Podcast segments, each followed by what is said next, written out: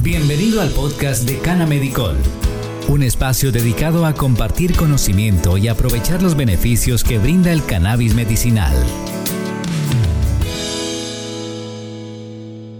Hola, este es el episodio número 18. Si eres nuevo por aquí, por favor considera suscribirte a nuestro canal de YouTube o a cualquiera de las plataformas de podcast en la que tú nos estés escuchando. Yo soy Carlos Villada, este es Canamedicol Podcast y hoy hablaremos sobre el cannabis y la parálisis del sueño. ¿Sabías que muchas personas tienen miedo de ir a su cama, especialmente a dormir, porque sufren de terribles pesadillas? En este programa hablaremos de este problema, cómo tratarlo y de qué manera el cannabis nos puede ayudar a lidiar con la tan temida parálisis del sueño. Si alguna vez has sentido que se te sube el muerto, presta atención a la siguiente información. Para el siguiente ejercicio, te quiero pedir que por favor cierres tus ojos, dejes a un lado lo que estás haciendo y prestes mucha atención. Despiertas quedando completamente paralizado, no puedes moverte, y por más que quieras, tampoco puedes gritar. Percibes o sientes presencias oscuras que se encuentran cerca o a tu alrededor. Estás ahí, y absolutamente nadie te puede ayudar. Qué miedo, ¿verdad? Pero la buena noticia es que aunque parezca tan terrorífico, esto no es real. Tiene una explicación lógica. Y no, no estás loco. ¿Qué es la parálisis del sueño?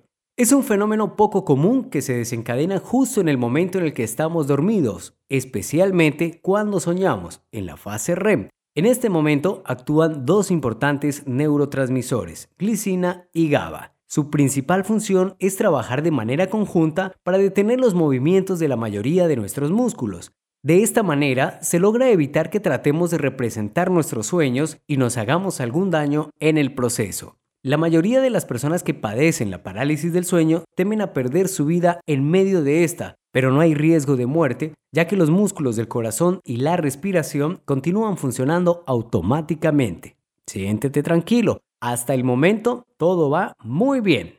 Las experiencias pueden ser desagradables para quien vive este fenómeno, cuando se presentan las pesadillas, estas se evidencian de una manera tan real y terrorífica que nos causa desesperación y queremos hacer hasta lo imposible por salir de ellas. Por esta razón es que despertamos con sensación de ahogo, agitación, ansiedad y un miedo desbordante. Lo digo porque en realidad en alguna oportunidad lo viví. Todavía se presentan ciertos episodios de parálisis del sueño, pero gracias al cannabis ya no es como antes.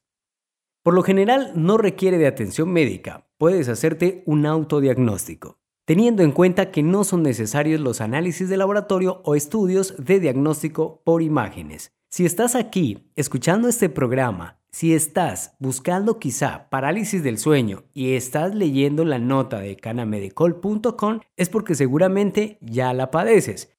Si alguno de los síntomas o alguna de las situaciones que estamos tratando de representar o recrear van contigo, déjame decirte que tienes parálisis del sueño. Algunos van mucho más allá, relacionan la parálisis del sueño con una vieja creencia de la Edad Media y los demonios incubus y sucubus. Estos generalmente acuden en las noches para invadir la mente de su víctima, succionar su energía hasta acabar con su vida o bien dejarla en un estado de salud físico y o mental lamentable. Se debe resaltar que esto forma parte de algunas creencias y principalmente se relacionan a estos demonios con deseos sexuales o impuros.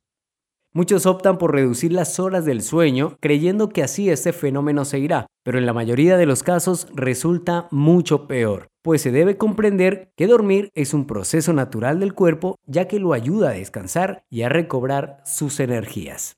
La verdad es que nosotros quienes padecemos en realidad de parálisis del sueño, hemos optado muchas veces por no ir a la cama. Por eso la introducción dice que algunas personas tenemos miedo de ir a dormir, Personalmente padezco de parálisis del sueño y si no hubiese conocido el cannabis, no sé qué habría sido de mi vida.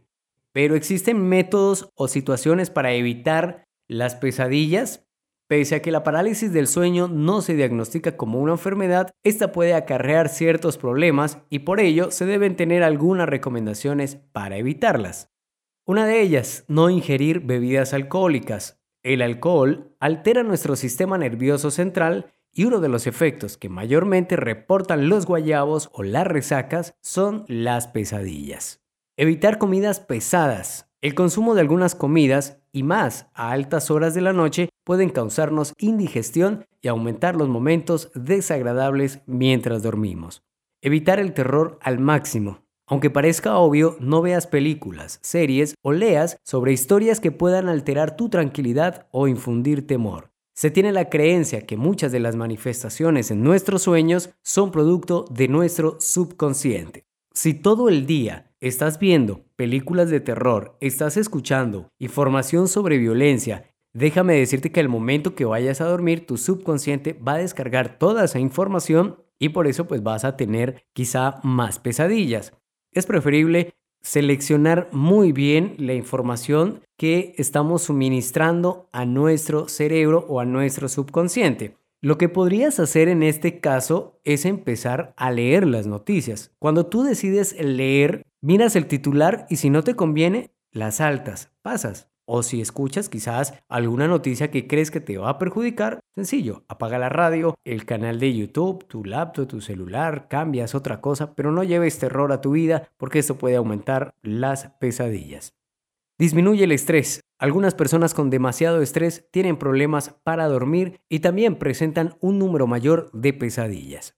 Ahora sí, la pregunta del millón. ¿Cómo me puede ayudar el cannabis en la parálisis del sueño?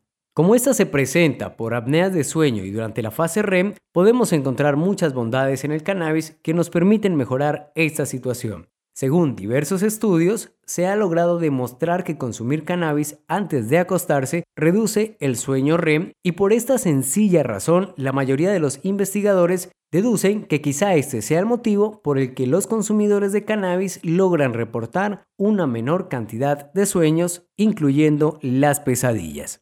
Es importante recalcar una y otra vez que los cannabinoides son compuestos naturales que están presentes en la planta. Actualmente existen más de 100 cannabinoides diferentes, pero los más investigados y que se encuentran en mayor proporción son el CBD y THC. Aunque cada día se desarrollan nuevos estudios sobre los demás cannabinoides como el CBN, CBG, THCV, CBDA, THCA, entre otros. El THC en bajas proporciones tiene un efecto sedante y relajante.